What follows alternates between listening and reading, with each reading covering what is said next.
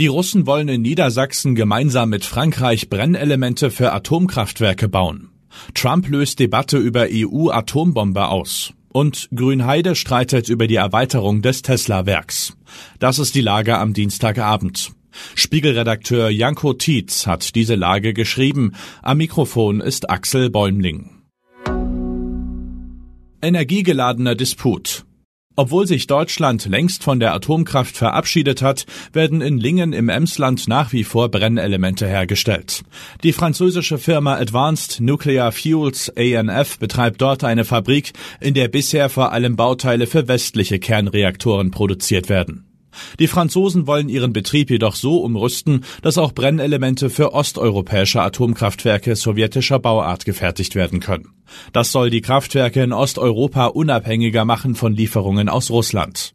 Niedersachsens Energieministerium muss nun entscheiden, ob es die Produktion unter Beteiligung der Russen genehmigt. Erstaunlicherweise ist Putins Atomkonzern bislang von den Sanktionen der EU ausgeschlossen, da sonst die Energieversorgung in einigen osteuropäischen Ländern gefährdet wäre. Schon seit Jahren versucht Rosatom über seine Tochter TVEL in das Brennelementewerk in Emsland einzusteigen, berichtet mein Kollege Klaus Hecking.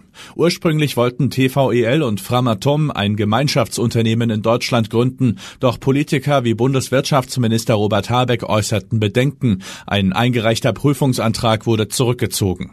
Einige Monate später gründeten die Franzosen und die Russen ihr Joint Venture stattdessen in Frankreich.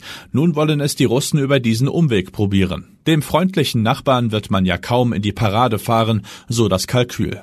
Womöglich zanken sich also demnächst nicht Deutschland und Russland, sondern Deutschland und Frankreich. Beides dürfte nach dem Geschmack von Putin sein. Hauptsache Unruhe.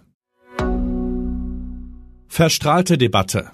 Manchmal könnte man meinen, Donald Trump sei bereits wieder US-Präsident. So aufgeregt ist aktuell die Debatte über eine Äußerung im Wahlkampf. Der Republikaner hatte am Samstag bei einer Veranstaltung im US-Bundesstaat South Carolina gesagt, der Präsident eines großen Landes habe ihn einmal gefragt, ob die USA das Land auch vor Russland beschützen würden, wenn es die Verteidigungsausgaben nicht zahle. Er habe geantwortet, nein, ich würde euch nicht beschützen. Vielmehr noch, er würde Russland sogar dazu ermutigen, zu tun, was auch immer zur Hölle sie wollen.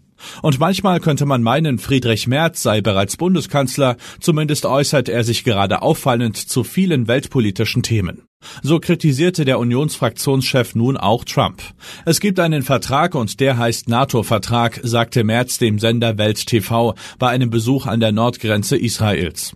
Die SPD-Spitzenkandidatin für die Europawahl Katharina Barley bringt sogar eine EU-eigene Atombombe ins Spiel. Barley hat offenbar Zweifel an der Verlässlichkeit des US-Atomwaffenschutzschirms für Europa. Angesichts der jüngsten Äußerungen von Donald Trump ist darauf kein Verlass mehr, sagte sie dem Tagesspiegel. Gemeinde unter Strom.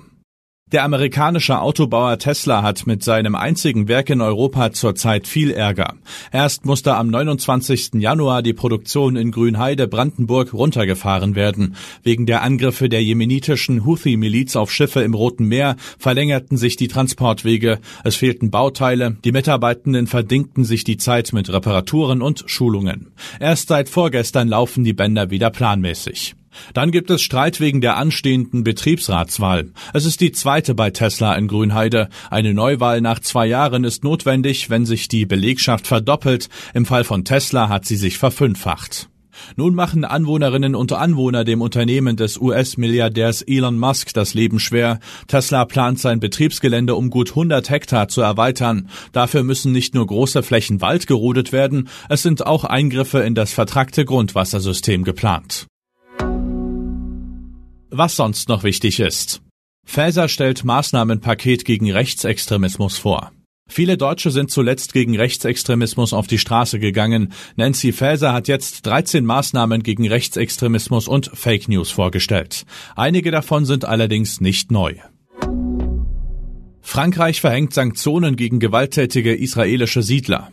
Seit Beginn des Israel-Gaza-Kriegs haben sich auch Angriffe auf Palästinenser verschärft. 28 militante israelische Siedler dürfen laut französischem Außenministerium nun nicht mehr ins Land einreisen. König Charles ist zurück in London. Eine Woche hat König Charles III. auf seinem Landsitz Sandringham verbracht. Nun ist der an Krebs erkrankte britische Monarch wieder zu Hause in London und offenbar positiv gestimmt.